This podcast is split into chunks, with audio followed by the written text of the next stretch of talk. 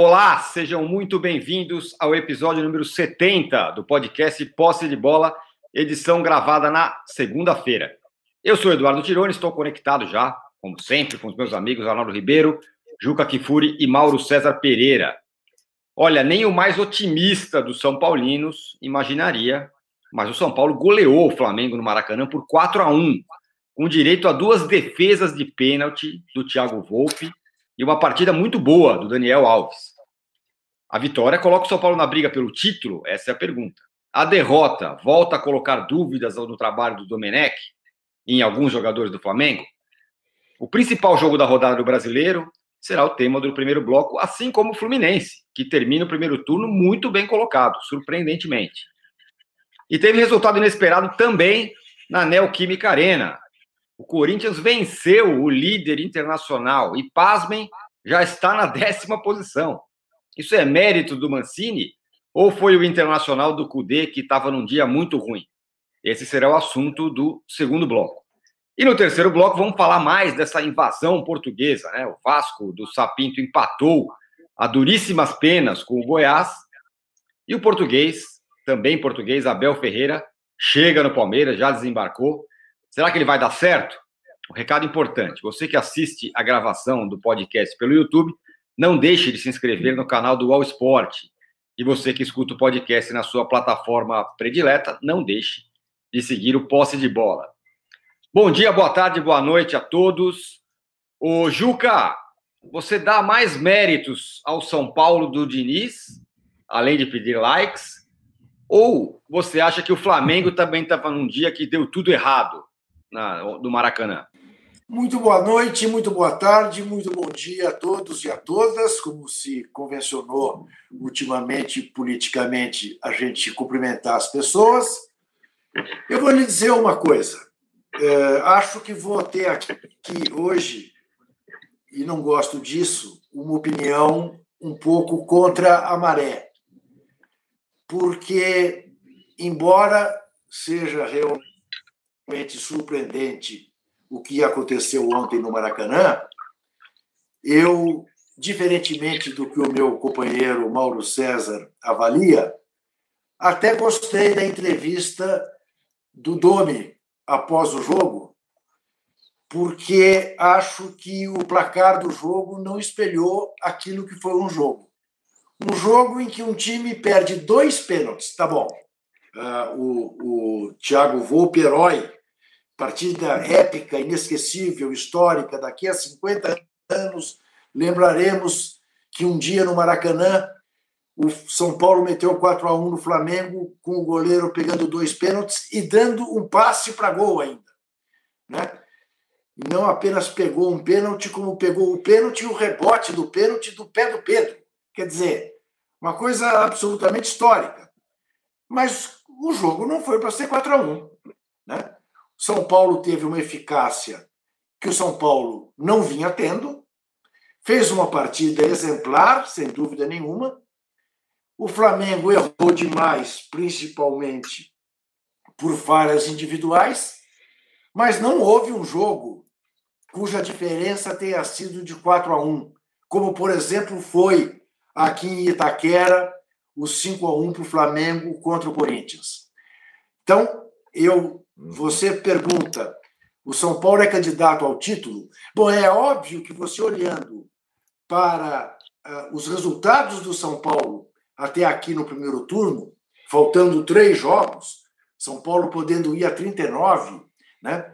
Uh, Inter e Flamengo ficaram nos 35. O Galo pode ir a 38 se ganhar hoje e mais um jogo que lhe falta.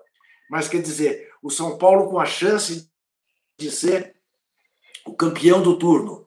E a gente sabe né, que, que é, em regra, tem sido assim: o campeão do turno acaba sendo o campeão geral, o campeão do ano. É evidente que a resposta é sim. O São Paulo se autoriza a disputar o título.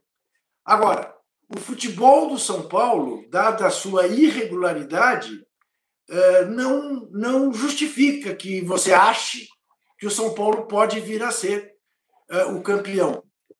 Se o São Paulo mantiver uh, o padrão de jogo que fez ontem contra o Flamengo, aí sem dúvida, o São Paulo é candidatíssimo. Mas eu ainda tenho sérias dúvidas se o São Paulo manterá isto. Né? São Paulo tem um jogo contra o Goiás fora de casa. Puxa vida, o Goiás assusta ninguém, três pontos. São Paulo tem um jogo contra o Ceará em Fortaleza. Esse é o jogo mais complicado, porque o Ceará assusta. Né? São Paulo tem que botar no Murumbi. Então, 36 pontos, ao que tudo indica, o São Paulo fará. Já estará na frente de Inter e de Flamengo. Né? Pode não estar na frente do Galo. Mas aí eu tenho, para mim, ainda muitas dúvidas em relação à, à, à sequência, à consistência da regularidade eh, do São Paulo. Mas eu não quero, eu não quero ser o chato aqui no dia seguinte a uma vitória épica, como foi essa vitória do São Paulo, de botar dúvidas em relação ao que possa ser o futuro do São Paulo. Agora, eu não entendo como é que o mesmo time, sem tirar nem pôr, faz o jogo que fez contra o Lanús e faz o jogo que fez contra o Flamengo. E o Flamengo tem uma característica que eu sei que o torcedor rubro-negro vai xingar a senhora minha mãe, que não tem nada a ver com isso, mas que eu gosto muito. O Flamengo é daqueles times que ou vai para cima e mete uma goleada ou toma. Quando perde, perde de uma maneira assim, a não deixar dúvidas. Né? Embora, eu repita, o desempenho dos dois times não foi um desempenho de um jogo 4 a 1 E por que, que eu gostei, Mauro, da entrevista do Domi? Eu vi você falando ontem uh, uh, no Linha uh, sobre a entrevista, dizendo que ele tinha sido mal educado, que tinha perdido a chance de dar respostas mais inteligentes, mais sensatas. Por uma coisa, esse sistema agora das entrevistas coletivas, como os jornalistas não estão presentes, eu sei lá quem é que faz a seleção das perguntas, e quem faz, faz seleção de perguntas que se repetem, que se os jornalistas estivessem ao vivo, não fariam, porque já estavam respondidos. Então, cinco vezes perguntaram a mesma pergunta sobre as falhas do sistema defensivo. Né? E, de repente, o Domi realmente se com aquilo. E eu acho que era inevitável. Agora, tinha perguntas da, da Fala Flamengo, do Urubu, do site da ONG dos Russos Enraivecidos, e uma pergunta da ESPN, outra pergunta da Fox, acho que uma pergunta da Rádio Tupi, e não tinha da Globo, não tinha uh, do Globo, não tinha do Extra, não tinha. Bom, vamos passar a bola para o Mauro, que o Juca já estava é, nos finalmente. É, queria que o, que o Mauro falasse um pouco dessa história do, do Domi, né? Que o Mauro falou, né? Que criticou bastante, né, Mauro, a, a, a coletiva do Domi. Quer complementar, Juca? Então, é isso, quer dizer. Então, eu acho que o sistema que está sendo usado para as entrevistas coletivas leva qualquer cristão a perder a paciência. Ele tem que responder em 20 minutos cinco vezes a mesma pergunta. Muito bem. É, Mauro, então, queria que você falasse. Quero dizer. Fala, desculpa. Quero, quero dizer também o seguinte: você sabe que eu sou incapaz de entregar quem quer que seja. Né? Sim. Mas eu fiz uma rápida pesquisa ontem sobre os prognósticos feitos na sexta-feira e no sábado sobre os jogos mais importantes uh, da, da, do fim de semana, os jogos uhum. dos líderes do campeonato. Os meus amigos uh, da Sport TV, por exemplo, Alex Escobar, André Rizek, Felipe Andreoli, Grafite, Murici Ramalho, Paulo Nunes, PVC e Renata Mendonça ao darem seus prognósticos sobre o jogo Flamengo e São Paulo, sete indicaram a vitória do Flamengo. E o Murici deu um empate. Claro que o Murici quis fazer uma média ali com a história dele no São Paulo, no Flamengo, não é isso? É, se fiou na estreia do Fernando Diniz contra o Flamengo é, no passado e deu empate. Os outros sete deram a vitória do Flamengo. Os outros sete. Tá? E não tem nenhum rubro-negro entre eles. Nenhum, né? que eu saiba. E depois, quando formos falar do Corinthians, voltarei a estes é, oito personagens. Eu quero dizer, para não me eximir, que eu faria coro com eles. Eu daria oito a um para o ah, Flamengo, bom. caso ah, eu tivesse participado do programa, em tela. Pois é, mas vamos, vamos combinar que talvez nem o Diniz achasse que fosse ganhar a partida de ontem. Agora, Mauro, além dessa questão da, da entrevista do Domi, que o Juca falou, é, essa derrota do Flamengo, de um jeito ou de outro, volta a colocar luz no trabalho do Domenech, no, em alguns jogadores. Mas agora, apesar dos desfalques todos, e eram muitos realmente do Flamengo, é, tomar de 4 a 1 em casa é para dar aquela balançada, né? Eu acho o seguinte, eu acho que todos os técnicos, tirando o Klopp hoje, estão sujeitos a é, o Klopp, é, quem mais? O Liverpool, o Liverpool e o Bayern são os times que têm técnicos hoje que não vão ser questionados. O Guardiola é questionado em alguns momentos. Foi agora, uhum. quando terminou a participação do City na Liga dos Campeões. Foi muito mal na montagem do time contra o, o Lyon. E foi eliminado pelo Lyon. Né? É, com o Domenech não é diferente. Ele não tem ainda um, um, um currículo aqui no futebol brasileiro, nem na carreira, né? que o coloque numa posição assim que, olha, a gente não questiona. É um cara que já fez isso, que não, não fez ainda nada de tão relevante. É, acho que muitas vezes ele é apontado como responsável por coisas que não, não, são, da, não são culpa dele exatamente. Há uma perseguição de parte da torcida, que eu não sei também o que, que pensa da vida, né? Quem que os caras acham que, que, que substituiria é, o catalão na eventual saída deles? Acham que, que, o, que o Klopp vem para cá? Que algum outro europeu quer vir para cá? ou querem contratar. Eu, ontem sugeri até para um, um, torcedor do Flamengo: faz um, um, um trio virato ali com o Ney Franco, Luxemburgo e Abel de volta. Talvez dê certo. Né? Se é isso que os caras querem, né? Coloca. Imagina que coisa linda: Ney Franco, Luxemburgo e Abel. Um treino no ataque, um treino no defesa, outro treino no meio-campo. E na entrevista você. Na entrevista deixaria sempre o Vanderlei, que são entrevistas mais divertidas. É, é brincadeira, né, cara? O, Ney Franco fica cantando na beira do caos como fundo musical, né? O Abel arruma um papel lá para ele. Imagina que coisa medonha. Mas, enfim, é, agora, é, eu acho que assim, o, o, que me incomodou ontem não foi uma pergunta repetida, foi uma pergunta até do Pedro Torres, lá da ESPN, é, sobre o fato do Flamengo não ter um bom desempenho contra os times do bloco de cima. E, de fato, venceu só o Fluminense. Ele teria condições de dar uma resposta? É, é, essa pergunta não havia sido feita, e ele poderia ter dado uma resposta. Foi até uma oportunidade que ele desperdiçou. Porque, por exemplo, Atlético Mineiro, Flamengo jogou na primeira rodada, foi 1x0, gol contra, primeiro jogo dele, e o time perdeu muitas chances no começo do jogo. Poderia ter até resolvido o jogo no primeiro tempo. Contra o Internacional, o Flamengo fez um segundo tempo muito bom. O, o gol de empate foi nos acréscimos, mas já estava mais do que maduro. O Flamengo poderia até ter virado no segundo tempo aquele jogo, tivesse feito o empate antes. O Inter atacou muito pouco no segundo tempo, não teve a bola, ficou acuado. É...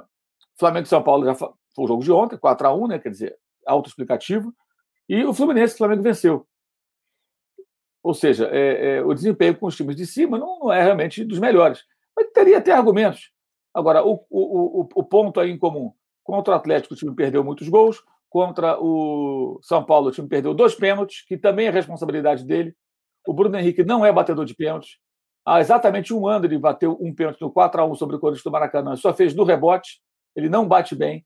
É, o Pedro não, parece que não está treinando aqui no Fluminense, ele não perdia, ele batia os pênaltis, passou a bater desde o momento que o Dourado foi embora, foi até para o próprio Flamengo, e ele também batia bem, não errava, e ontem bateu muito mal, parece que nunca mais treinou. Treinar pênalti, gente, aí dá, né? Qualquer atividade que você tenha, se você tem ali uns quatro, cinco caras que são os caras candidatos à cobrança de pênalti, você para ali uns 15, 20 minutinhos, bate ali uns pênaltis para o goleiro, reserva, titular, o que for, dá uma, manter a pontaria mais ou menos calibrada. E o técnico tem que observar isso em algum momento. O pênalti não pode ser uma coisa aleatória.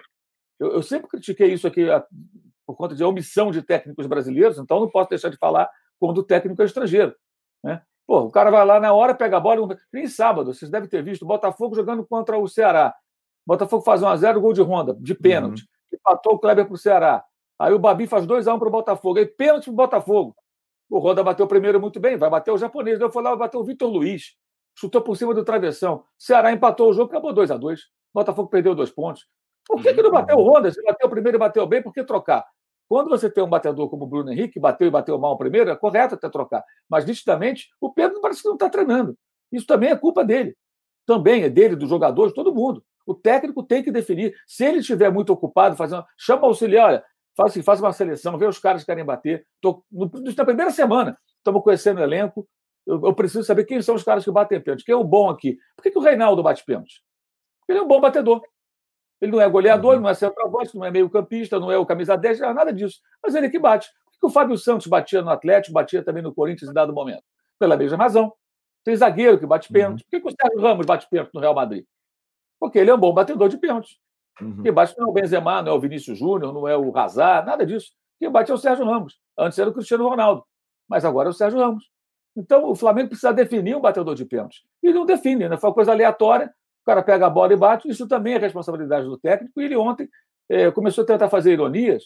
É, ele não está treinando no Nova York, lá né, nos Estados Unidos, aquele futebol mais escoladão, todo mundo de uma boa e tal. Aqui não é assim, cara. Como não é na Espanha, não é na Alemanha, não é na Inglaterra. Time grande vai ser cobrado. Então ele não pode tomar de três do Atlético Goianiense, de cinco do L, da LD, LDU, não, da, do Del Valle, né? e de quatro do São Paulo do Maracanã. Ah, mas perdeu. Pô, não tem condição. E a defesa erra demais. Aí é tarefa dele arrumar a defesa. Não tem tempo, concordo, mas ele vai ter que encontrar tempo. Não tem outro jeito. Porque a defesa errou barbaramente é, na saída de bola contra o Internacional. Não foram só dois erros, foi mais do que isso. Foram dois gols, mas cometeu mais erros de saída de bola. A defesa errou muito contra com diferentes escalações, hein? Com, contra o Atlético no segundo tempo no Paraná, quarta-feira. E o Hugo salvou o time do empate ou até de uma virada finalizados de pênalti, dentro da área, de virada, tudo quanto era jeito. Né? E o Hugo fez ali grandes intervenções. E falhou demais ontem, com o Gustavo Henrique em especial.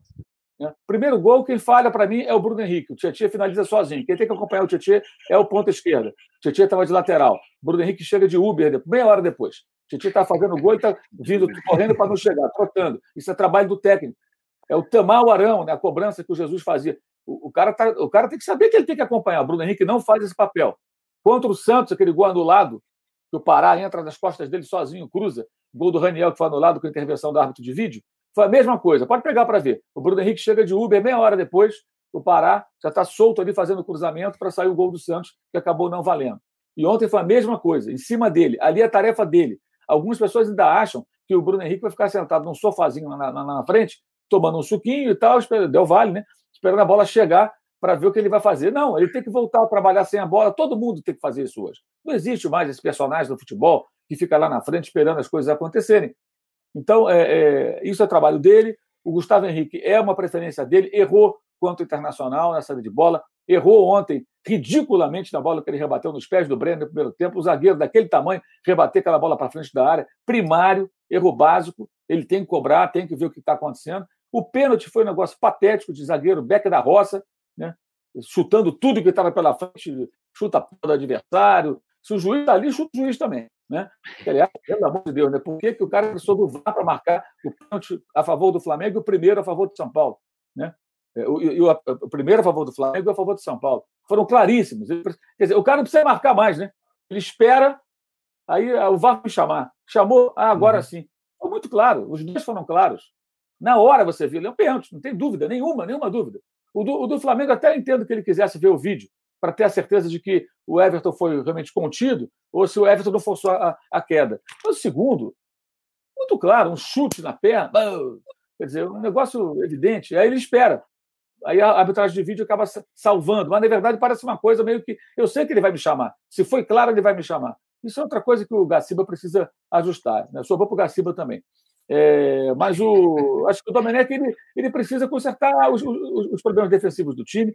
O pênalti ele tem que defender que bate. O ponto esquerda dele não pode é, deixar de acompanhar o lateral, tem que acompanhar o lateral. Então são problemas evidentes que não, acho que não são atenuados nem pelos desfalques, tampouco pelos pênaltis perdidos, pela razão que acabei de falar com relação aos pênaltis.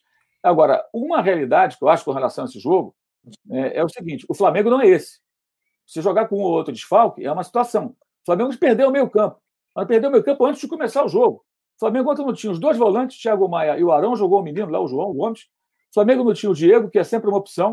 O Flamengo não tinha o Arrascaeta, que é um cara que tem jogado como meia e é o cara que retém a bola, que conduz o time. não joga, agora fica se recuperando para servir seleção, né? É, o Hospital Ninho do Urubu. É, o Flamengo não tinha o Gabigol, que é o cara que bate pênalti e muito dificilmente perde. O Flamengo tinha o Rodrigo Caio, que é um zagueiro que não erra como, como, como Gustavo Henrique. Olha só, os lances capitais estão muito ligados também aos desfalques. Então, quando o Flamengo tiver, é, não digo nem 100% uhum. dos jogadores, mas estiver perto disso, é outro time. É muito diferente. É bem diferente desse time que está jogando.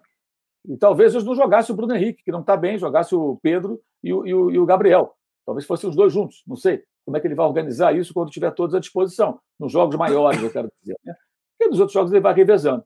Então, acho que o Domenech ele, ele, ele, ele tem trabalho e ele vai ter que encontrar tempo. Essa semana ele vai fazer o quê? É, jogou ontem, aí deve folgar hoje, tem treino amanhã, jogo quarta, aí tem treino quinta, é recuperação mais leve, treino, treino de quinta-feira. Se for uma coisa, é o regenerativo. Você não pode treinar pênalti, ir para uma sala de vídeo, analisar as cobranças. É o trabalho dos caras, gente. Uhum. O time que perde dois pênaltis batidos ridiculamente, sem tirar o mérito do goleiro, vou, pegou, fez o trabalho dele. Então é claro que tem questões aí que tem que ser colocadas. E, assim, técnico dando patada, né? lá de trás eu lembro de, de alguns, um em especial, dando patada em jornalista. Agora, importar técnico para dar patada em jornalista, nem precisa. Responde a pergunta, cara. Pergunta bem feita e tem que responder. E nem é a culpa do jornalista se a assessoria do Flamengo não consegue, de repente, fazer uma boa. Não é nem assessoria. Na verdade, as perguntas são feitas, esse sistema é, é que é ruim. O ideal seria que as perguntas fossem ao vivo, né? por meio de uma ferramenta como essa que estamos utilizando aqui. Cara entra lá, faz uma pergunta, faz outra, e outra coisa que poderia aprimorar é falar: essa pergunta já foi feita, faça outra. Né? Porque aqui, às vezes, os colegas não têm essa consciência. Mas, de uma forma ou de outra, é, é, é, é o jogo. Ele aceitou vir aqui aceitou trabalhar aqui. Então ele tem que fazer o melhor dele e não adianta ficar falando: ah, o campeonato não acabou. Todo mundo sabe que não acabou. Então, porque não acabou, toma de 4 a 1 Ah, não acabou, vamos discutir só lá em fevereiro. Faça-me um favor. Em que lugar do mundo é assim? Enfim, eu acho que ontem ele foi muito mal. Ele foi mal, alguns jogadores foram mal, e acho que ele precisa entender onde ele está. Acho que ele não compreendeu ainda muito bem, não. O Arnaldo, é... quem precisava mais dessa vitória? A torcida o Daniel Alves ou o Diniz? E mais, o, você acha que depois Boa dessa pergunta. vitória o time hum. se credencia a, a, lutar pelo título? Vamos lá, por partes. É, sempre a torcida. Quem precisa da vitória, quem, o, o elemento mais importante do futebol sempre é a torcida. Depois o resto é tudo secundário. É, e acho que a torcida do São Paulo há tempos não tinha um domingo assim. É, claro que a vitória, do jeito que foi, é que o Mauro falou, assim, é, esses resultados, o Flamengo perder de goleada no Maracanã, um Flamengo grande, um Flamengo poderoso, é muito raro, mesmo com os desfalques. Vai lembrar que o Flamengo, muito mais mutilado, veio aqui no Allianz Parque, em São Paulo, e não perdeu para o Palmeiras. Esse Flamengo é difícil de perder, e o São Paulo conseguiu uma vitória é, que lembrou aquela, guardando as proporções, do Palmeiras, do Tele, lá em 79 contra o Flamengo. Claro que aquela época o Flamengo estava inteiro, tinha o Zico e tudo mais, mas é uma vitória que fica, aquela fica na história, com alguns personagens. Aquela vitória lá levou o Tele para a seleção brasileira, por sinal. Não vai levar o Diniz para a seleção brasileira. Talvez leve o Daniel Alves de volta para a seleção brasileira. O Tite estava até assistindo né, a partida no Maracanã. Mas aí, Tirone, eu acho que é o seguinte: pelo lado do São Paulo, é, eu acho que a vitória, eu vou fazer com o que disse o Juca no início. Ela, o São Paulo ele é tão irregular que você não consegue colocar, cravar que o São Paulo está na briga é, pelo título brasileiro, apesar dos pontos levarem a essa possibilidade, pontos conquistados até agora, e algumas boas exibições. Eu lembro que a gente comentava aqui no posto de bola num, numa primeira parte do campeonato, quando o São Paulo fez mais jogos que os outros, agora tem menos jogos que os outros, que o São Paulo estava acumulando pontos sem jogar bem, sem desempenho, mas já tinha um, uma gordura boa de pontos. E agora está se aproveitando dessa gordura boa de pontos e fazendo jogos melhores. É, o que acho curioso, e aí respondendo sobre o Diniz, né? O Diniz, é, depois de 13 meses de trabalho, e foi curioso que ele voltou ao Maracanã para pegar o Flamengo depois de 13 meses daquela primeira partida dele lá atrás, quando empatou 0 a 0 com, com o Flamengo do Jesus, que estava mais inteiro naquela época. Aquela partida, a primeira do Fernando Diniz, o Flamengo teve, acho que, digamos, um quinto das chances de gol que teve. O São Paulo também teve um quinto das chances de gol que teve. Foi um jogo completamente diferente. Foi um jogo. Aquele era um jogo de 0 a 0 ou 1 a 0 Esse foi um jogo de 5 a 4 4 a 3 3 a 2 né? Como vem sendo os jogos do São Paulo, né? Contra Fortaleza, contra Lanús. O São Paulo ainda é um time muito vulnerável, né? É, eu acho que quem assiste o jogo do São Paulo, e normalmente é assim nos trabalhos do Diniz, e não torce, é uma diversão, porque pode dar tudo. Tem gol toda hora, tem lance, é, tem saidinha arriscada, tem lance de efeito, tem troca de passes, tem, tem gol toda hora nos jogos, mas não dá ainda uma consistência.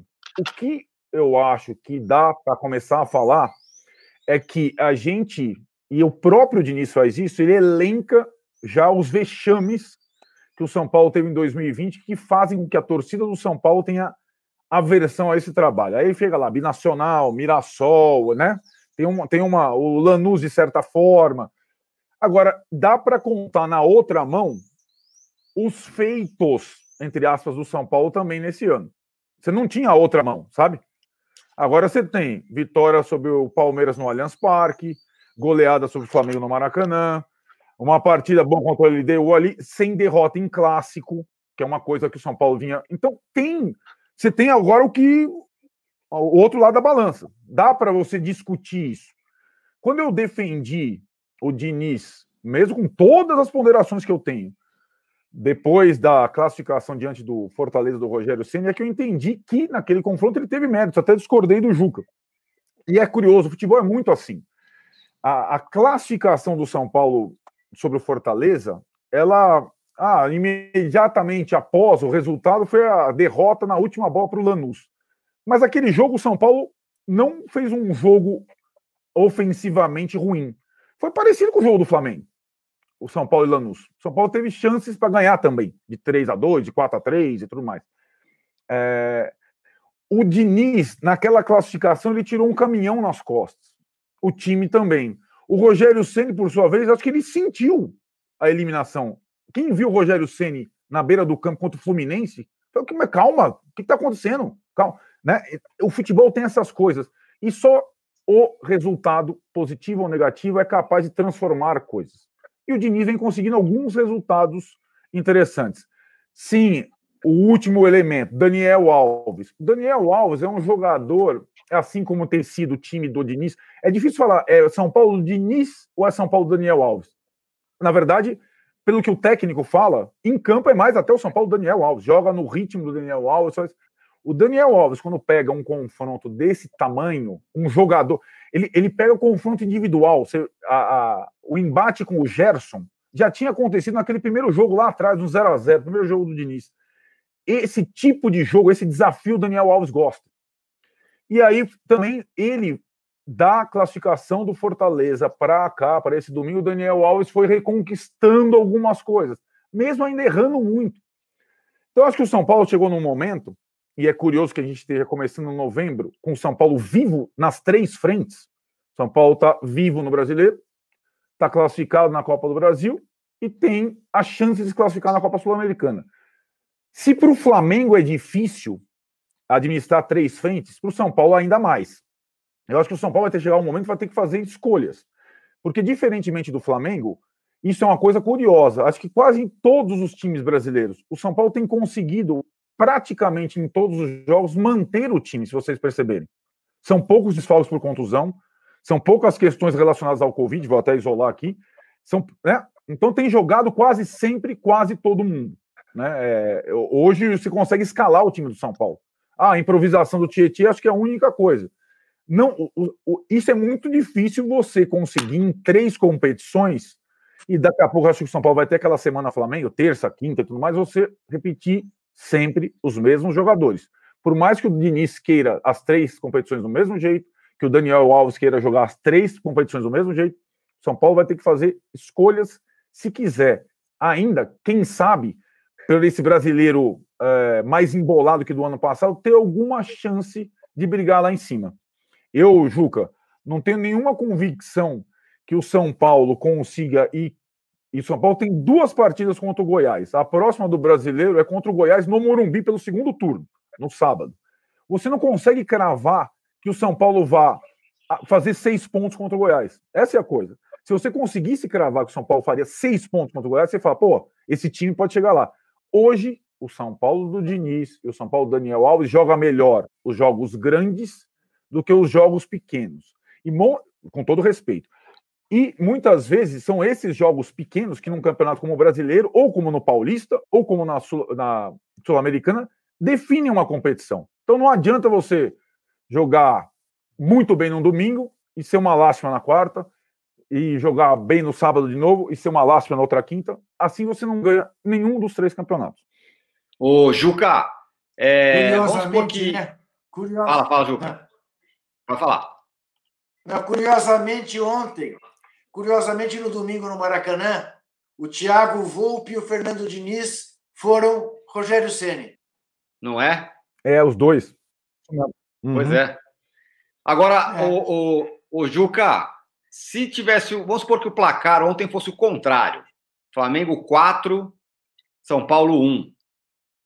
As críticas ao Diniz não seriam muito mais fortes do que as críticas é, dadas ao, ao Domenech, embora o Mauro tenha descido, descido a ripa aí nas, nos problemas do, do Flamengo do Domenech. Mas a gente não tem uma, uma boa vontade com os estrangeiros, que a gente nunca teve com o Diniz, por exemplo? Não, eu acho que isso seria por causa da situação dos dois times. Um é campeoníssimo, o outro está na fila. O nível de, de ansiedade em relação a um e outro é, é um nível diferente. É, eu não acho que você possa crucificar uh, o Domenech pela, pelo resultado de ontem. Olha, embora a gente esteja falando o tempo todo que um diferencial do Flamengo é o elenco, Poxa, ontem foi um pouco demais. O Flamengo tinha um menino no meio de campo, porque não podia ter nem o Thiago Maia, nem o Arão. Né? Não estou nem falando da falta do Gabigol, porque tem o Pedro. Não estou falando da falta do Rodrigo Caio, porque tem o Gustavo Henrique. Bom, foi mal, foi muito mal, mas enfim, é um jogador né, com um pedigree para substituir. O Natan não foi nada bem ontem. O primeiro gol do São Paulo, ele também desvia mal, corta mal de cabeça e põe a bola no pé do Tietchan. Certo que o, que o, que o, que o Bruno devia estar no Tietchan e não estava. Mas, enfim, foi uma jornada individualmente muito infeliz do Flamengo. Eu não, não, não acho que faça sentido maiores cobranças em relação ao Domi. E acho que o Diniz está no fio da navalha a cada jogo, por causa da situação do São Paulo. Uhum. Não tem jeito. É. O Mauro, você acha que o. Duas coisas para você, juntando duas em uma, como diria o, o nosso querido Cícero Melo. É, primeiro, você acha que depois dessa vitória, isso credencia o São Paulo a, a brigar pelo título brasileiro? E a segunda é: o Fluminense termina o turno aí em quarto lugar, é, né, e apenas três pontos atrás do Flamengo. A diferença de elenco, dinheiro tal, de Flamengo e Fluminense, é, não é muito maior do que três pontos? É bem maior, é bem maior do que três pontos, mas, é... mas também pode analisar isso. O Fluminense tá disputando o que mais agora? Não, só o brasileiro. de tudo. O Flamengo está em três competições, não tem o seu elenco à disposição, é jogador convocado, é jogador machucado, é surto de Covid, uma série de problemas que o Flamengo enfrentou numa escala maior do que o Fluminense ou qualquer outro clube. Então, isso dá uma igualada nas coisas, né? É, e também não sei, não sei se o Fluminense vai sustentar essa, essa, essa condição. Tomara que consiga sustentar, porque é um trabalho legal do daí. É bom ver clubes importantes conseguindo é, fazer boas campanhas, indo além, né? não ficando ali brigando contra rebaixamento tudo mais, como já está acontecendo com o Vasco e com o Botafogo. Né? O Fluminense daí faz o trabalho desde o começo do ano, né? o estadual, exatamente o parâmetro, mas ele já deu ali bons sinais durante o campeonato e alguns confrontos contra o Flamengo. Um em especial, que foi o da Taça Rio, e aquele outro já das finais, quando acabou perdendo, mas jogou bem, jogou até melhor. Então o Fluminense não é totalmente uma surpresa. É, o São Paulo brigar pelo Brasil, eu fiz três competições, e irregular como é, acho que o São Paulo não briga por título. Vai ter que mudar radicalmente, porque o padrão do São Paulo não é esse jogo de ontem. Uhum. Até falou a chance do Flamengo também ter. O 4x1 foi de fato exagerado, acho que o jogo poderia ter tido um placar bailarino diferente, acho que o São Paulo mereceu mais a vitória. é, mas o, o, foi de fato exagerado. E o São Paulo ele não é regular. Então é difícil imaginar um time que não é regular ganhando o primeiro campeonato depende da regularidade. Você consiga, a partir de agora, ter essa regularidade. O São Paulo é muito inconstante. Muito inconstante, inclusive durante os jogos. Né? É, ontem hum. tudo correu bem. Mas contra o Lanús, pô, conseguiu fazer um gol no finalzinho e tomou um gol nos acréscimos no último lance. Isso tem sido a cara do São Paulo. Contra o Fortaleza, fez 2 a 0 tomou 2 a 2 no segundo tempo. Foi ter que disputar nos pênaltis. Isso foi agora, foi nessa semana, não é algo que aconteceu há três meses. Então o São Paulo é muito irregular. Agora, essa é uma temporada também muito atípica, né? porque com tudo que está acontecendo, que já aconteceu, é... os times ficam mais instáveis, me parece. O caso do Inter no sábado, o Atlético vai jogar hoje, difícil até se imaginar que Atlético, que Atlético será esse, né? depois dos, do, da, do, dos tropeços e jogos ruins do, do, do Atlético contra a Bahia, contra a Fortaleza, Bahia segundo tempo, né, contra Fortaleza, é, é, agora contra o esporte, no saiu do zero contra um time que é, entra em campo só para se defender. Enfim, acho que assim, todos os times têm problemas. Então isso torna o campeonato mais imprevisível. Agora, para o São Paulo ser campeão, ele precisa ser mais regular. Ele tem, que ser um time mais, mais, mais linear, o, que não é. Né? Tanto que o jogo de ontem é, o placar e tudo, até a atuação do São Paulo, acho que surpreendeu. Só acho que é uma supervalorização do Daniel Alves. Acho que ele fez um bom jogo, mas acho que quando o São Paulo joga bem também, quando joga mal, às vezes exageram na responsabilidade dada a ele, nas mais atuações, e quando joga bem também, por ser uma grife, joga-se muito mérito nele, até mais do que ele tem. Sabe, acho que isso, é, isso é, é uma coisa que me chama atenção. Acho que ele faz até fez um bom jogo, é, mas não acho que o Daniel Alves tenha sido esse personagem todo no jogo de ontem, não. Eu acho Agora, que. É uma coisa, né?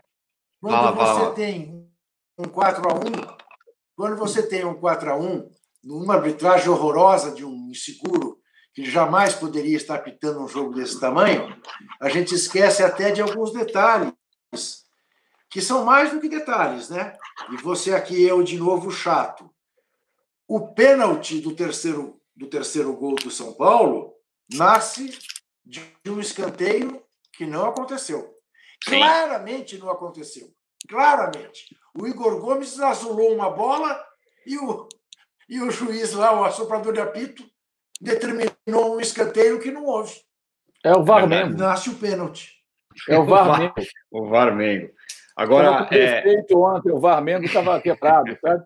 Aí aconteceu essa. Aliás, quando que o São Paulo vai jogar os três jogos atrasados, hein?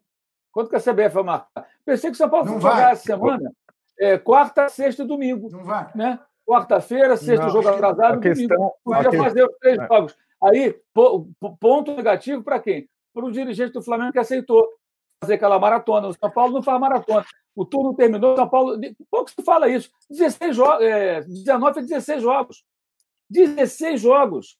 E o Raí, ontem, segundo o Rodrigo Matos, relatou ontem no Twitter, nosso Rodrigo Matos aqui do UOL, estava reclamando de arbitragem no intervalo, esperneando. Mas o Raí se mostra cada vez mais um dirigente é, à moda antiga, né? Sua roupagem, que é o cara jovial, garotão, boa pinta, mas é igual aos outros. O cara vai lá para pressionar juiz já no intervalo do jogo. Tomar do quê, amigo? Quer dizer, essas coisas têm que ser ditas também. O São Paulo tem três jogos atrasados e não mas joga. Por que, que não joga quarta, sexta e domingo então... agora, essa semana? O Flamengo jogou terça, quinta e jogou no domingo ou segunda, três jogos por semana, joga oito jogos em um intervalo de, de, de, quatro semanas, vai esperar o quê? Ser eliminado de um campeonato, caso seja, para encaixar numa data, numa semana morta? Isso. Vai ser isso. Agora, cadê os é caras isso. do Flamengo que aceitaram isso? Cadê os caras do Atlético? Cadê os caras do Internacional? Cadê os caras do Palmeiras? Quer dizer, tem que ficar ligado, porque é, tá muito, é muito cômodo isso. É muito cômodo. O São Paulo simplesmente vai adiando Sim. seus jogos. É. é. E aqui na imprensa de São aqui, aqui que eu falo, Sim. porque eu estou em São Paulo hoje, né? Na imprensa de São Paulo, isso passa batido. Se fosse o Flamengo com três jogos atrasados, puta, é ter nego ó, descendo o cacete. Aí o São Paulo ninguém fala nada. Não, senhor. Com raras exceções, raras exceções. Não, senhor. Vamos Não, lá, vamos lá, vamos lá. Eu vamos lá, só para passar. Eu, vamos lá. É... Eu, eu tenho falado Foi o... sistematicamente várias exceções. Espera aí, fala um por vez. Ah, exceções. Não. Sim, eu tenho dito, acho isso um absurdo. Deixa eu falar. imputo isso ao passado de dirigente do Rogério Caboclo, diretor de marketing e de finanças do São Paulo. Não. É um absurdo essa diferença. Não tem nada a ver. Não tem nada Três a ver. jogos. Tem tudo a ver. Não, não tem nada a ver. Então, Isso aí, senhor, não, isso aí, senhor Ronaldo, é o jogo de bastidores que o senhor gosta Posso falar? que o São Paulo faça. Está fazendo. Pode.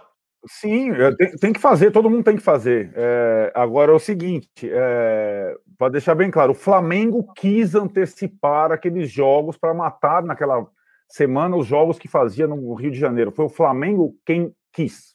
Era conveniente para o Flamengo naquele momento. O Rogério Caboclo ele não apita, é o Manuel Flores, diretor de competições, nesse tipo de coisa. É, de fato, é como o Mauro falou, o, os jogos vão ser agendados, por exemplo, se o São Paulo foi eliminado contra o Lanús na quarta-feira, vai vagar uma data para o São Paulo fazer uma dessas, dessas desses jogos atrasados. Eu também não gosto, é que nem está acontecendo que nem na Inglaterra, né? Inglaterra tem um pouco isso. Um time fica lá três jogos atrás, dois jogos atrás, joga para lá. Eu também acho. E, na verdade, o São Paulo está nessa situação porque é o único clube brasileiro que tem Sul-Americana, Copa do Brasil e Brasileiro. E a Sul-Americana tem mais datas que a Libertadores. Então tem uma explicação aí. Em relação à arbitragem, ontem, o árbitro, que é o preferido do Gaciba, o Caio Max, ele é bem caseirão. Ele é bem caseirão. Ele é bem caseirão. Ele errou naquele lance do escanteio, mas olha, bem caseiro. Bem caseiro. E o São Paulo não ganhou de 4 1 por causa da arbitragem, né? Vamos combinar que não foi por conta da arbitragem que o São Paulo ganhou o jogo no Maracanã de 4 a 1 Não falei isso. Aliás, comecei a dizer que um jogo de 4 a 1 faz com que certos detalhes sejam esquecidos. Agora, senhor Arnaldo Ribeiro, o senhor me dizer que o Rogério Caboclo não apita na tabela, é lá o. Ora! O senhor Rogério Caboclo faz o gênero come quieto. É o cara que trabalha em silêncio, que não aparece, mas que não me engana, em hipótese alguma. Em hipótese, é uma é um é isso, São Paulo, São Paulo que faz isso. que faz que faz o jogo, jogo do Marco Polo Del Nero. Não, não vê não. Vê não. Isso, sempre, não, sempre faz, mas não é, não é em favor do São Paulo, não, porque se fosse alguma coisa a favor do São Paulo, São Paulo, em 10 anos de fila, teria, sei lá, alguma ajudinha, que seja do calendário. Não teve em 10 anos, né? Não é, não é, uma, não é a questão. E acho que a diretoria do São Paulo agora, no seu ocaso, está se colocando, está se manifestando, está pressionando sim, como fazem todas as outras. E tem razão, está certo. Muito bem. Esquentou o final do primeiro bloco, fechamos o primeiro bloco e daqui a pouquinho voltamos em 30 segundos, querendo o seu like, por favor, né? Não pedimos ainda, para falar da vitória do Corinthians, que ninguém acreditou que o Corinthians poderia ganhar do Internacional e o Corinthians ganhou. Já voltamos em 30 segundos. O ano de 2020 pode até estar diferente, mas o que não muda é a emoção do Brasileirão. É disputa para entrar no G4, briga para escapar do rebaixamento, polêmica com VAR, enfim, é o maior campeonato do futebol nacional.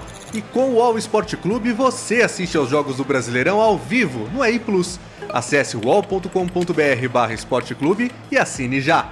São planos a partir de R$19,90 por mês para assistir ao vivo ao melhor do futebol onde você estiver. Wall Sport Clube, assine já. Estamos de volta para o segundo bloco do episódio 70 do podcast Posse de Bola. O Juca, um de nós quatro, nenhum de nós quatro aqui, é... aliás, um de nós quatro aqui, sim. aí sim, gostei, oh, que disse que a chance de o Corinthians vencer era zero. O que, que aconteceu, Juca? Travou, Juca? Novamente, tá dos meus companheiros da Esportes TV para justificar a minha posição. Foram oito votos sobre Eu acertei vitória do Corinthians. Eu sou Sport TV também, mas acertei a vitória do Corinthians. Vitória do Inter. Bom, eu, eu, não, eu, eu não vi o seu programa, estou aqui com o programa que eu vi.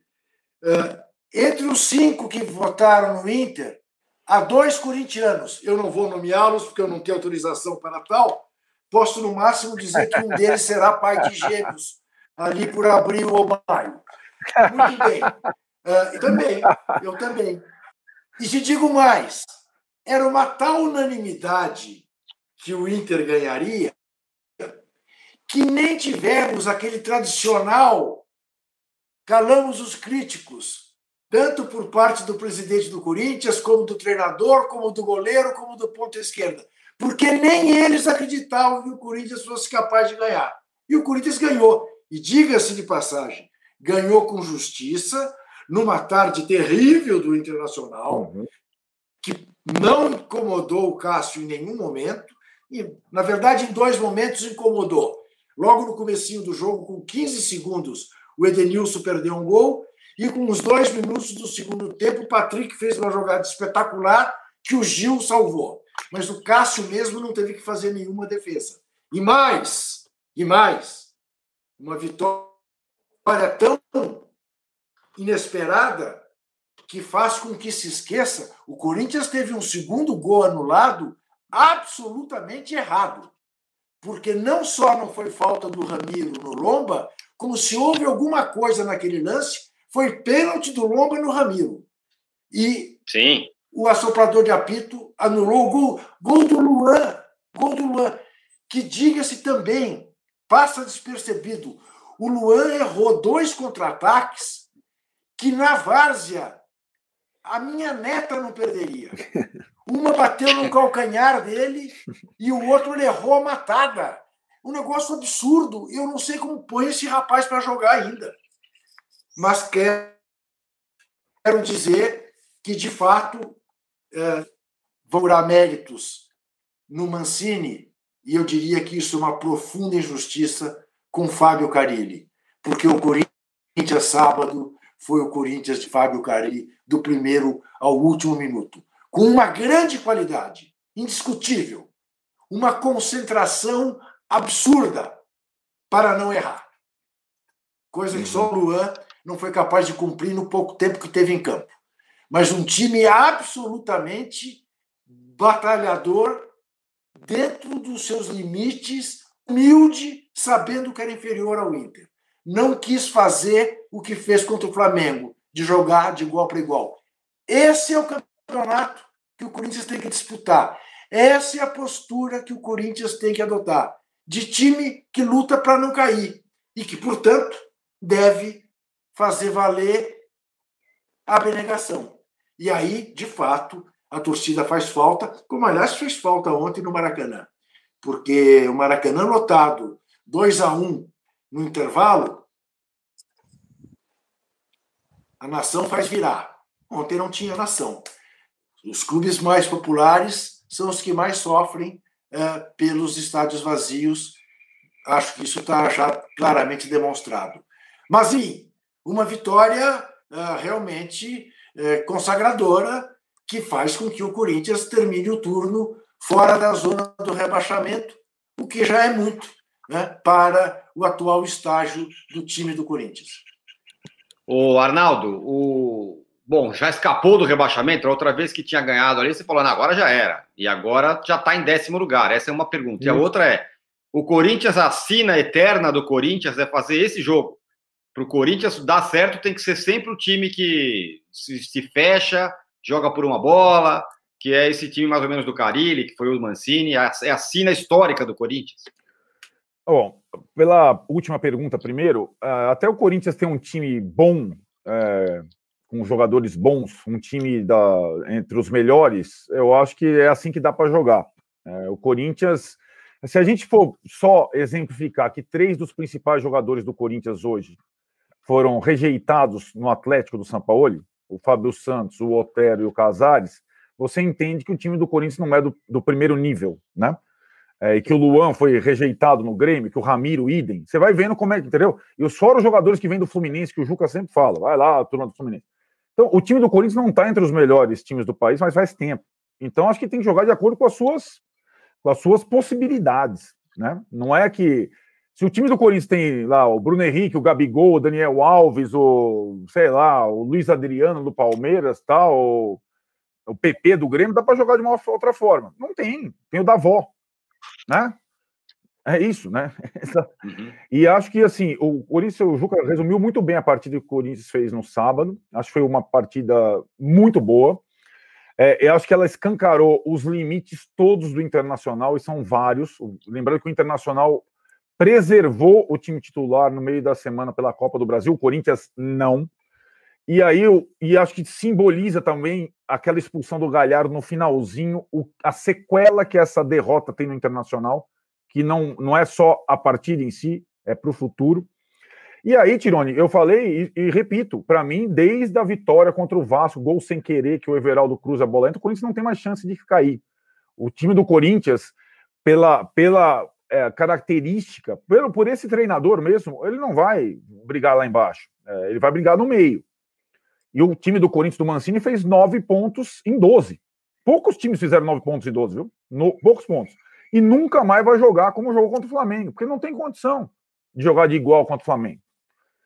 Agora, o time do Corinthians, do Mancini, com todas as limitações, ele tem condição sim de, por que não, é, sonhar com a Copa do Brasil. Perdeu em casa para o América, o Juca não quer sonhar com a Copa do Brasil. O time do Corinthians tem a obrigação de ir lá no Independência e tentar buscar a classificação.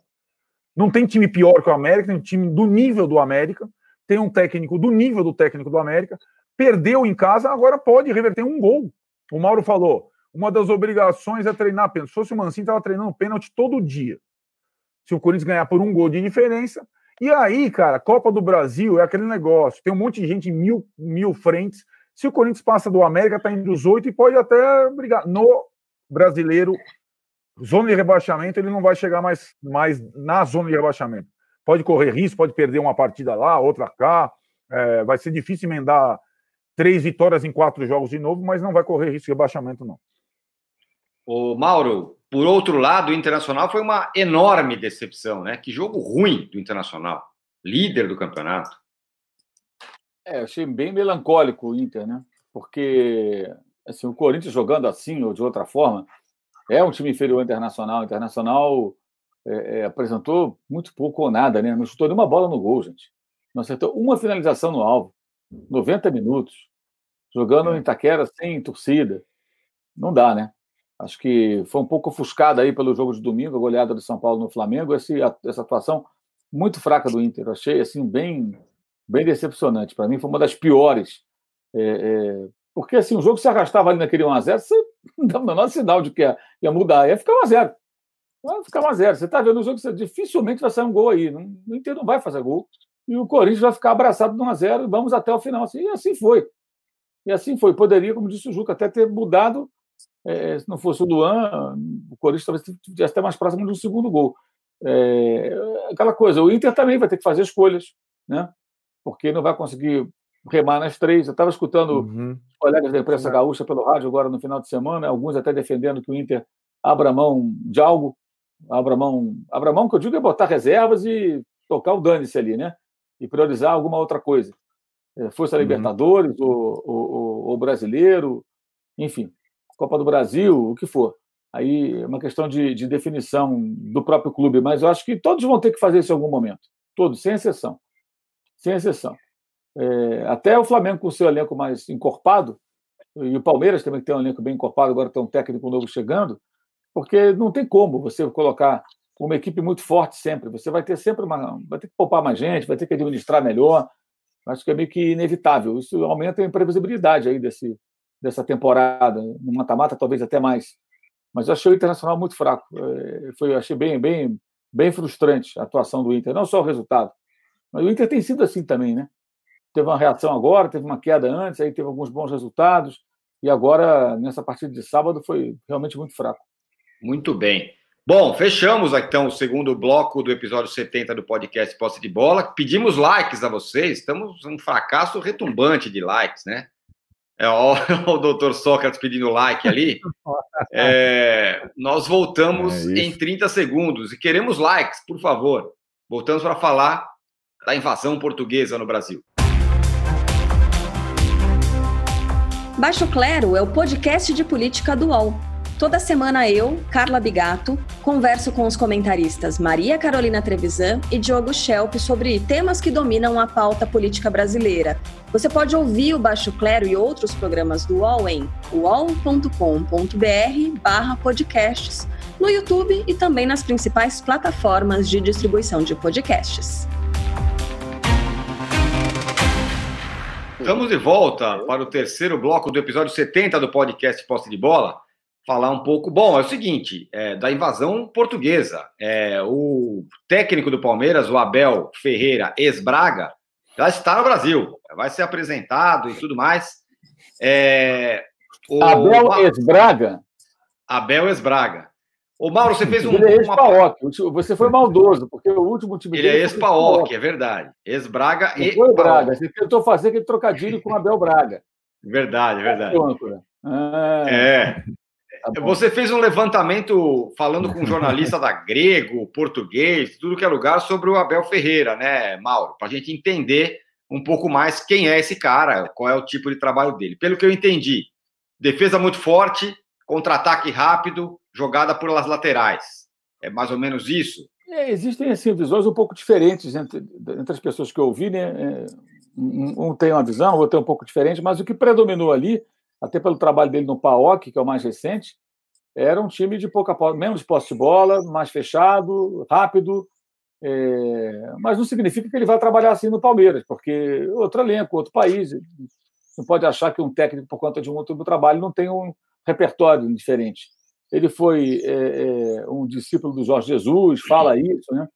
É, trabalhou com ele, foi, foi, foi jogador dele. Então, pode ser que ele no Palmeiras apresente algo diferente. Talvez não no primeiro momento, porque não vai ter muito tempo. Imagino que, pelo que falaram ali os colegas portugueses, o colega grego lá que a gente, com os quais a gente conversou, que no primeiro momento o Palmeiras não vai adotar uma, uma, uma mudança muito radical na forma de jogar em relação ao que tem sido agora com o Andrei Lopes do Cebola. Talvez um pouco mais ajustado, mas não deve mudar tanto, porque ele não vai ter tanto tempo para trabalhar, né? ele vai aproveitar mais ou menos o que ele encontrar e tentar dar uma aprimorada. Talvez para o ano que vem, com mais tempo, ele possa fazer outras mudanças. A grande questão, que eu não sei se foi conversado com ele, que me parece que a expectativa é de algo mais, né? algo além de um time, um time reativo. Né? É, mas, enfim, o trabalho dele recente era esse. Agora, é aquela coisa, é, é, é ele estava no PAOK, ele não estava nem um dos principais times gregos e conseguiu quase chegar na fase de grupos da Liga dos Campeões. Foi eliminado pelo Krasnodar depois de eliminar é. o Benfica do Jorge Jesus. O Palmeiras ele é um dos grandes aqui do Brasil, um dos melhores elencos na América do Sul, né? Então, em tese, nessa nova realidade que ele vai, na qual ele vai estar, ele pode fazer coisas diferentes, um pouco mais ousadas. Agora temos que ver qual é, qual é o repertório dele. E a gente não sabe até que ponto isso foi ou não discutido por quem o contratou. Se discutiu com ele forma de jogar, qual a proposta de jogo, ou ele foi contratado só porque ele eliminou o Jorge Jesus, né? É, não sabemos, né? Então, uhum. agora é aguardar. Mas acho que é uma tentativa interessante. Eu acho que uh, o fato do Palmeiras ter buscado algo, apesar de ter sido uma busca muito confusa, né? Eu acho que foi bem positivo, né? Confusa e marcada por tentativas, tentativas não, por vazamentos de versões que tentam isentar a diretoria do Palmeiras de sua é, é da, da, sua confusa busca para um técnico, né? Primeiro aquela história de que não recebeu não, que ser muito claro, os caras falavam no, porque eram argentinos, um espanhol, então não, eles não falam não, falam no, né? E a história, ah, depois, ah, porque o Ramírez ligou, ah, pelo amor de Deus, né? Os caras estão preocupados com isso, vai se preocupar com o que interessa, ficar vazando essas historinhas de boitatá. Vai lá e resolve o problema do técnico e que tenham feito uma boa escolha. Agora, como é que o cara vai trabalhar, como é que vai funcionar, vai ter que aguardar para ver. Eu acho que o último trabalho não serve como referência. Falam muito bem do trabalho dele no Braga, né? o Braga é uma quarta força do futebol português, ele alcançou números inéditos na história do clube. Depois ele foi substituído pelo Ricardo Sapinto, né, que está no Vasco, lá no Braga, né, que ficou até o ano passado. Uhum. vamos ver agora como é que vai ser, como é que ele vai se comportar é, na, na, montagem do time do Palmeiras. Eu imagino que não vai mudar radicalmente no primeiro momento, não. Mas adiante, aí pode ser que sim. Agora, o Juca, também é, os estrangeiros estão chegando, os portugueses estão aí, badalados e tal. Mas milagre é um pouco demais, né? O Sapinto está sofrendo ali no Vasco, com uma situação difícil do Vasco. Ontem, nesse domingo, empatou ali a duríssimas penas com o, com o lanterna do campeonato. É, eu acho que ele não é o, o adepto do ramonismo. O ramonismo, pelo menos, acumulou uma gordura que está se esvaindo. Dá pena ver o Vasco. O Vasco ontem só não perdeu o jogo porque o Fernandão perdeu um gol inimaginável e houve um outro jogador logo em seguida do Goiás, agora não me lembro exatamente quem foi, é, que também perdeu um gol inimaginável. Era para o Goiás ter vencido.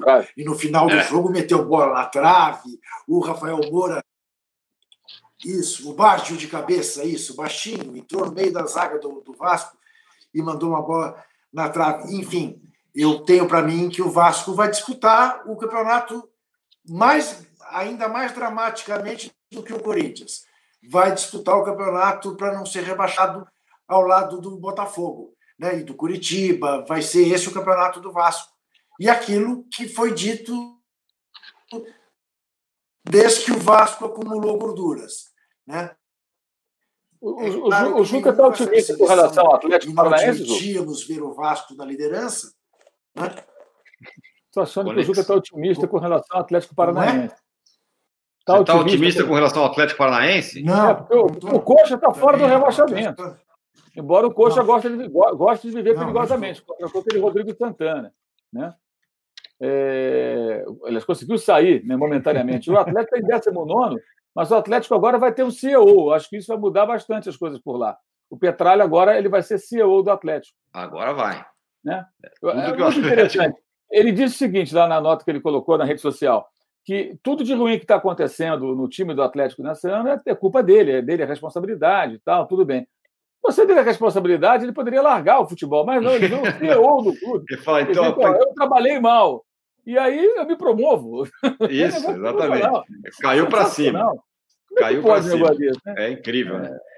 O, agora, o Arnaldo, é, ainda sobre técnicos estrangeiros, os brasileiros que até ontem aí eram badalados, disputados a tapa e tudo mais, é, ou estão desempregados ou estão fazendo campanhas horrorosas, como o Mano no Bahia, né? É, aí eu posso pegar da, digamos, as exceções, quem está indo bem na temporada?